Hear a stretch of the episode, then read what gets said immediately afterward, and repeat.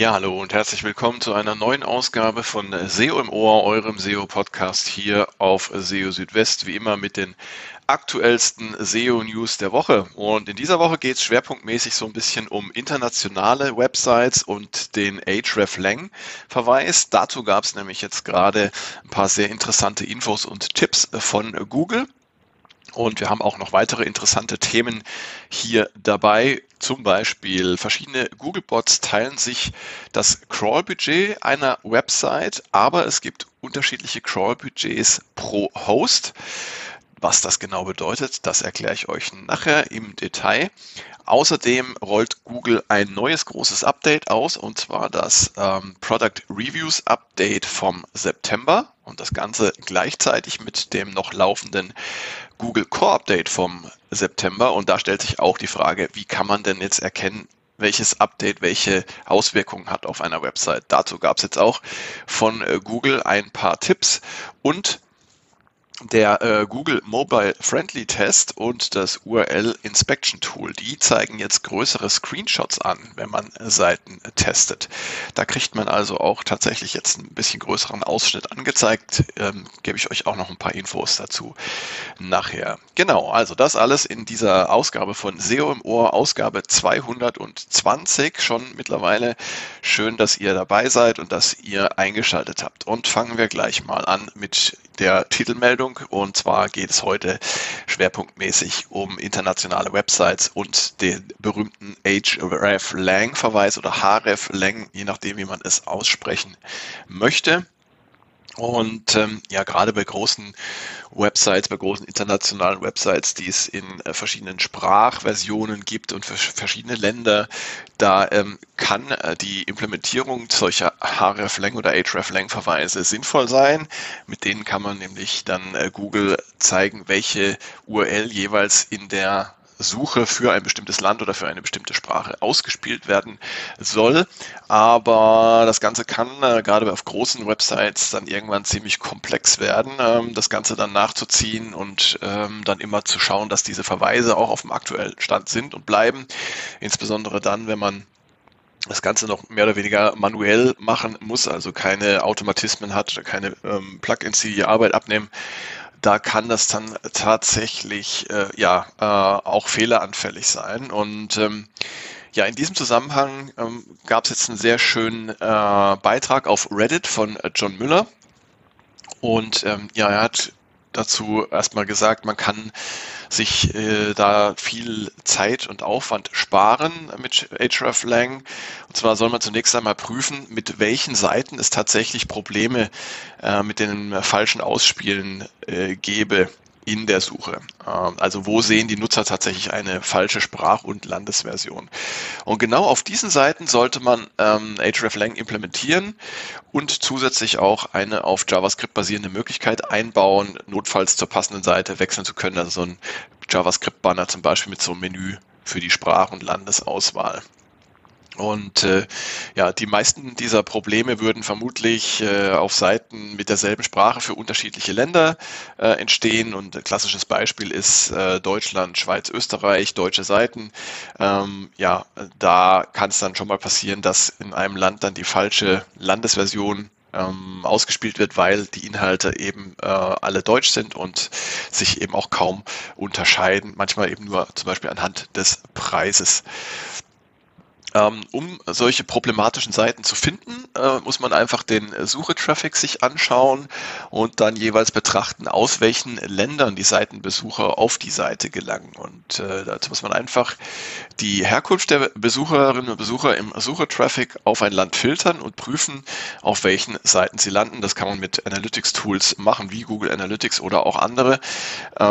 Ja, und wenn man da wenig Abweichung findet, dann muss man da vermutlich auch nur wenig mit Blick auf hreflang unternehmen. Und es gibt grundsätzlich auch keinen Bonus für die Verwendung von hreflang. Es geht also nur darum, die jeweils am besten äh, passende Seite für die Nutzer in einem bestimmten Land oder mit einer bestimmten Sprache anzuzeigen. Und ja, bei dieser Prüfung sollte man sich auf die wahrscheinlichsten Fehler konzentrieren. Ähm, das ist einmal, wie gesagt, dieselbe Sprache für unterschiedliche Länder, ähm, die dazu Problemen führen kann, aber auch Traffic äh, auf der Homepage. Und ähm, das ist deshalb so, weil ähm, die Homepage häufig für die Suche nach Markennamen in den Suchergebnissen erscheint und der Markenname ist ähm, ja häufig nicht lokalisiert. Das heißt, dass die Suchmaschinen nicht genau wissen, was die Erwartung der Nutzerinnen und Nutzer ist, die danach suchen. Ähm, und ja, wenn es viele fehlerhafte Ausspielungen für die Homepage gibt, nicht aber für andere Seiten einer Website, dann kann man äh, einfach auch die Homepages per hreflang miteinander verbinden. Und das sei ähm, immer noch einfacher, als es für alle Seiten einer Website zu tun. Äh, man könnte auch eine Kombination wählen, wie zum Beispiel alle Homepages und alle deutschsprachigen Seiten per hreflang verbinden. Ähm, das Gute bei hreflang ist, das wird auf Seitenebene angewandt. Das heißt, man hat tatsächlich die Wahl, welche Seiten man mit hreflang verbindet. Und ähm, ja, auch noch ein Hinweis, und zwar, äh, es ist auch gar nicht nötig, ähm, hreflang-Verweise dann auf alle Versionen ähm, einer Seite zu setzen. Also die Empfehlung lautet ja eigentlich, dass man hreflang-Verweise dann immer auf alle verfügbaren Seitenversionen ähm, setzt, aber anscheinend genügt es eben auch, jetzt wie in dem Beispiel deutschsprachiger Seiten, dann nur die hreflang-Verweise für die deutschsprachigen Versionen zu setzen und zum Beispiel Englisch oder Französisch da außen vor zu lassen. Ja, ähm, Grundsätzlich gilt, bevor man viel Arbeit in hreflang steckt, dann sollte man eben erstmal prüfen, ob es tatsächlich Probleme gibt und nachsehen, wo die Probleme entstehen. Und es kann gut sein, dass es eine einfache Lösung dafür gibt. Ähm, vielleicht genügt sogar ein Pop-up nur für die Auswahl von Sprache und Land, äh, sodass ähm, alles weitere unnötig ist. Und damit ist es bei hreflang wie bei allen anderen SEO-Maßnahmen auch. Die Arbeit sollte eben in solche Bereiche nur fließen, die den größten Mehrwert bringen. Also ich denke mal, das ist eine gute Hilfe für all diejenigen, die jetzt so mit ihren internationalen Websites so ein bisschen am Kämpfen sind und die da Probleme mit hreflang haben oder die glauben, Probleme zu haben. Vielleicht haben sie aber auch gar keine Probleme. Kommen wir zu einem anderen Thema. Ähm, geht mal wieder um Scrollbudget. Und zwar wird das Scrollbudget einer Website unter den verschiedenen Googlebots aufgeteilt. Ähm, das bedeutet, ähm, ja, Google crawlt ja Websites mit unterschiedlichen Crawlern beziehungsweise Googlebots. Neben dem Googlebot Smartphone und dem Googlebot Desktop, das sind ja die bekanntesten, gibt es verschiedene weitere Crawler von Google, wie zum Beispiel den Googlebot Image für Bilder, den Googlebot News für Nachrichten und den Googlebot Video und viele weitere mehr. Und dabei ist eben zu beachten, dass sich all diese Crawler das Crawlbudget einer Website teilen. Ähm, das wurde erklärt in der aktuellen Ausgabe der Google Search Central SEO Office Hours vom September. und so zählt zum Beispiel das Crawlen von Bildern durch den äh, Googlebot Image auch zum Crawlbudget. Das ist allerdings dann nur für äh, solche Websites relevant, ähm, auf denen es Millionen von Seiten und Bildern gibt, aber für die allermeisten Websites ist das kein Thema, muss man sich keine Sorgen drüber machen. Dagegen gibt es auf Ebene unterschiedlicher Hosts tatsächlich verschiedene Crawl-Budgets. Das bedeutet zum Beispiel, dass es für die einzelnen Subdomains einer bestimmten Domain jeweils ein eigenes Crawl-Budget gibt und das kann dann hilfreich äh, für äh, Websites mit vielen URLs sein. Allerdings sollte man nicht davon ausgehen, dass das Crawl-Budget der einzelnen Subdomains zusammengenommen automatisch größer ist als das Crawl-Budget, das eine Domain ohne Aufteilung auf verschiedene Subdomains hätte. Aber dennoch ist es, glaube ich, recht interessant zu wissen, gerade dann, wenn es halt auf einer Domain sehr, sehr, sehr unterschiedliche Subdomains gibt, die inhaltlich auch gar nichts miteinander zu tun haben. Ja, also interessante Infos hier zum Crawl-Budget. Interessant auch, dass Google ein weiteres großes Update ausrollt derzeit, nämlich das September 2022 Product Reviews Update. Ähm, diese Product Reviews Updates, die gibt es ja auch schon eine ganze Weile und die beziehen sich auf ähm, Webseiten, auf denen es eben Produkttests oder Produktbewertungen gibt. Ja, also findet man häufig auf Affiliate-Websites, aber auch auf anderen Seiten, bei denen Produktvergleiche stattfinden. Und ähm, ja, äh, von daher äh, ist gerade für Betreiberinnen und Betreiber solcher Websites interessant, allerdings derzeit nur für englischsprachige ähm, Inhalte. Ähm, das ist auch mit diesem Update noch nicht anders. Und von daher ähm, sind die Auswirkungen auf deutsche Seiten oder deutschsprachige Seiten äh, wahrscheinlich noch nicht gegeben. Ähm, es gibt aber leider auch noch keine Aussage dazu, wann jetzt das Product Reviews Update mal äh, für den deutschsprachigen Raum äh, greifen wird. Und ja, für diejenigen, die englischsprachige Inhalte äh, auf ihren Websites haben, ähm, stellt sich jetzt natürlich die Frage, welches der beiden laufenden Google Updates, also Core Update und Product Reviews Update, hat denn welche Auswirkungen mit sich äh, gebracht? Und ähm, ja, dazu äh, gab es jetzt einen interessanten äh, Tipp auch von Google, also eine Orientierungshilfe. Und die sieht so aus. Bietet man Product Reviews auf einer Webseite an, dann sind aktuelle Änderungen wahrscheinlich auf das Product Reviews Update zurückzuführen. Falls das nicht der Fall ist, also falls man eben keine Product Reviews auf einer Seite anbietet, dann äh, ist vermutlich das aktuelle Core Update die Ursache. Ähm, so, das heißt also, diese Frage, welches Update wirkt sich gerade aus, stellt sich eben nur für diejenigen mit englischsprachigen Inhalten derzeit.